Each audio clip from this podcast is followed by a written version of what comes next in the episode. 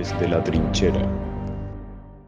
Bienvenidos a Desde la Trincheras. Mi nombre es David Blanes y hoy me encuentro con Alejandro Esteso, politólogo especializado en los Balcanes, quien ha tenido además la oportunidad de vivir tanto en Kosovo como en Bosnia y Herzegovina. Alejandro, ¿qué tal estás? ¿Qué tal, David? Muy bien. Gracias por, por contar conmigo. A ti y a ti por acceder a colaborar con nosotros. Pues vámonos directos al grano.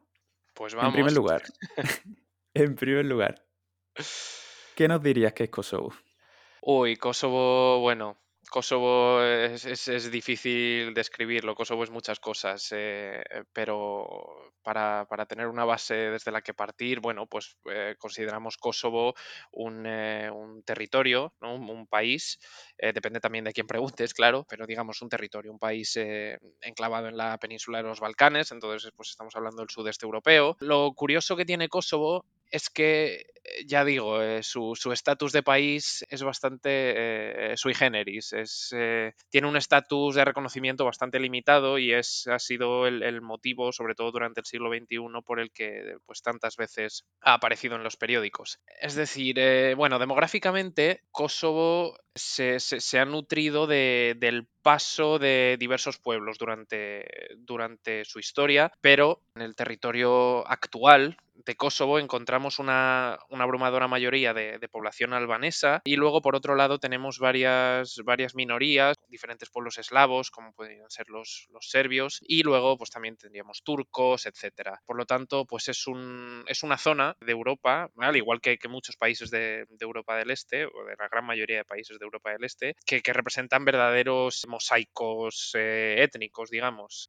El siglo XX en, en- en Kosovo pues eh, representó un poco, bueno, la última década del, siglo XX diría, eh, representó eh, el, final de, una época, final de, el último episodio de, la disolución de, de la ya extinta Yugoslavia, donde, donde Kosovo era una, una provincia autónoma. Y por lo tanto, bueno, pues esta guerra del 98 y 99 la hemos visto bastante, la vimos por aquel entonces en, en los medios, muchos éramos muy pequeños, me incluyo, puedo incluirme, eh, pero, pero seguimos, sobre todo en España, tenemos todavía muchas, muchas referencias a, a ese, a ese episodio. Entonces, imagino que, que sobre la guerra, pues sí que nos puedes contar ahora un, un poco más, David. Pues desgraciadamente sí, Alejandro. Y digo desgraciadamente porque es una de las mayores catástrofes humanitarias que ha tenido lugar a las mismísimas puertas de la Unión Europea. El tema es el siguiente. Los albano-kosovares, esta mayoría albanesa que como bien has comentado,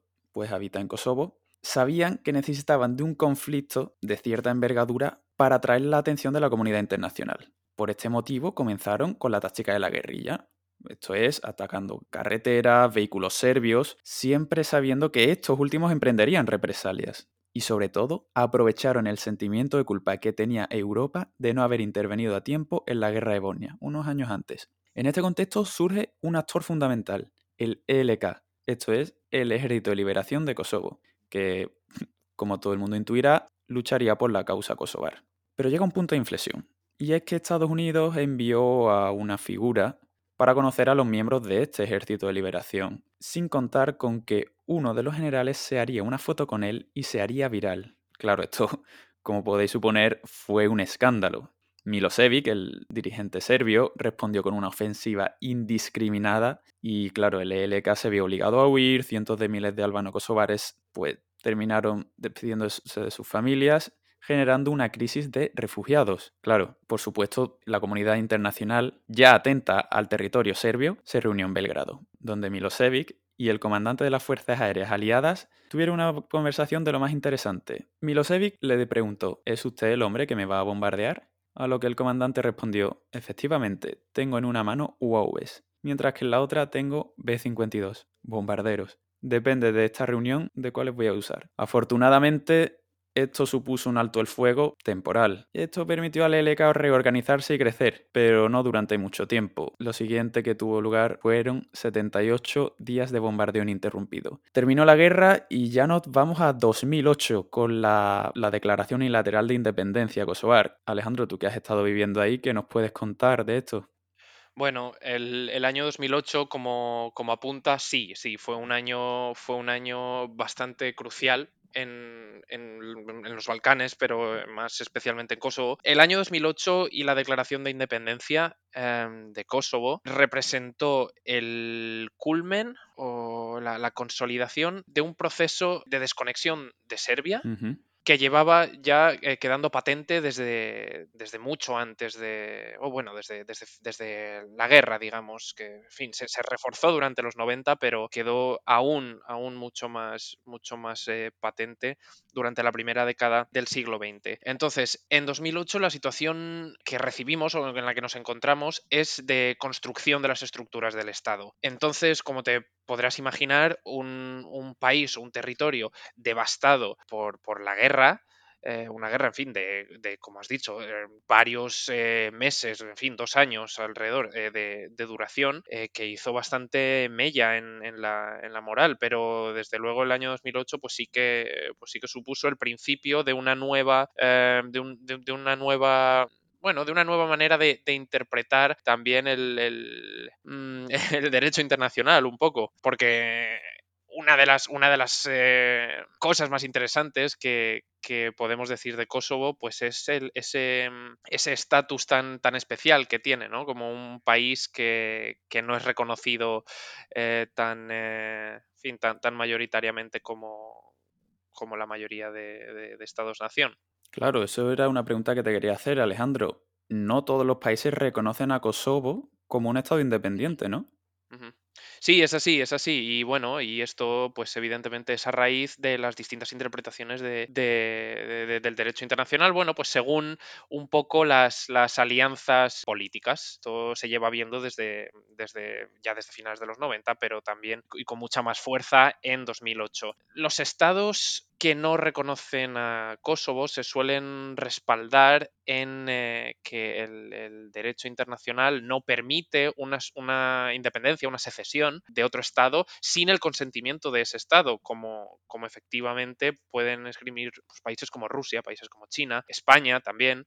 Por lo tanto, es, un, es realmente un, debate muy interesante y es esto realmente lo que, lo que convierte a Kosovo en un, en un país tan, tan especial, ¿no? En un caso tan, tan particular. Desde luego. Lo que sí es cierto, Alejandro, y no sé si pensará igual que yo, es que, bueno, tuvo lugar la guerra del 98, después la declaración de independencia de 2008, pero en los últimos años, pues no hemos tenido tantas noticias de la región. Eh, sí, es cierto, es cierto que en el momento que las cámaras se apagaron, pues la, atención se desvió, se desvió eh, y, ahora en los últimos, pues son ya 13 años desde la, desde la independencia y hemos tenido, bueno, pues un, realmente un territorio que todavía está, está creciendo y está se está consolidando como Estado, eh, también en, muchos, en muchos sentidos de la palabra, reconocimiento internacional, pero también en construcción de, estructuras de Estado. En paralelo a esto y muy al hilo de, la dificultad que tiene Kosovo para consolidarse como, como actor internacional de pleno derecho reconocido, es eh, este diálogo diplomático, sobre todo diplomático, político, que lleva, se, que se está llevando a cabo desde ya el año 2011 con las autoridades de Serbia. Es un diálogo que está guiado, está arbitrado por la Unión Europea y bueno, pues son ya 10 años que llevamos de negociaciones, de conversaciones entre, entre autoridades en Belgrado y autoridades en Pristina y bueno, pues los avances han sido muy modestos, podría decir, por lo tanto, pues sí, es, un, es, un asunto delicado y que, requiere también la, convergencia de, de, intereses y de posturas de, de, todos los actores involucrados. De acuerdo, Alejandro. Y para concluir, cuéntanos, ¿qué panorama nos podemos encontrar hoy en día en Kosovo? Bueno, este año ha empezado fuerte, ha empezado muy fuerte en Kosovo. En el, día 14 de febrero tuvimos eh, elecciones, elecciones al Parlamento, y la verdad los resultados eh, pues eh, fueron, fueron predecibles, sobre todo teniendo en cuenta el contexto en el que, que con el que estábamos lidiando, ¿no? desde, desde hace ya muchos años. Estamos hablando de varios, varios años de, bueno, ineptitud política, estamos hablando de de, corrupción en todos los niveles del Estado eh, y de la administración pública. Estamos hablando de élites que, desvían eh, recursos públicos para lucrarse eh, y entonces todo eso ha llevado a un un giro, un giro de, 180 grados, me, podría, podría incluso decir. Todo esto se debe un poco también a, la nueva generación de votantes que nacieron después de la guerra. Entonces estamos hablando ya pues, de gente que está cumpliendo 18, 19 años, que no eh, ha vivido la guerra, sí sus consecuencias, pero no la guerra estrictamente. Entonces estas elecciones han dado una victoria abrumadora al partido de, bueno, progresista, de corte progresista, nacionalista, que el nombre, el nombre en español sería eh, autodeterminación, en, albanés es.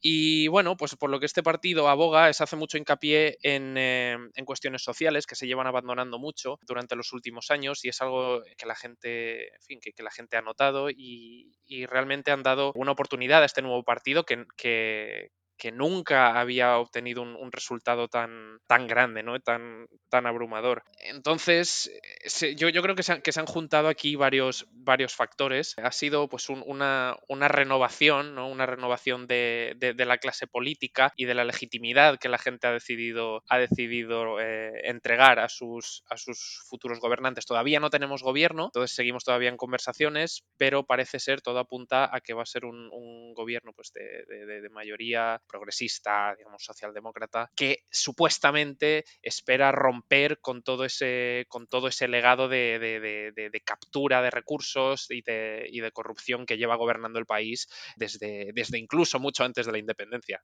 Pues nada, toca ahora estar atentos a ver si podemos, si podemos formar ese gobierno. Sí, la verdad que, hay, muchas expectativas y muchas esperanzas puestas. Por lo tanto, estaremos, estaremos atentos, sí. Pues nada, Alejandro, te agradezco muchísimo que hayas accedido a colaborar con nosotros porque es un placer tenerte con nosotros. Nada, muchísimas gracias. Un saludo.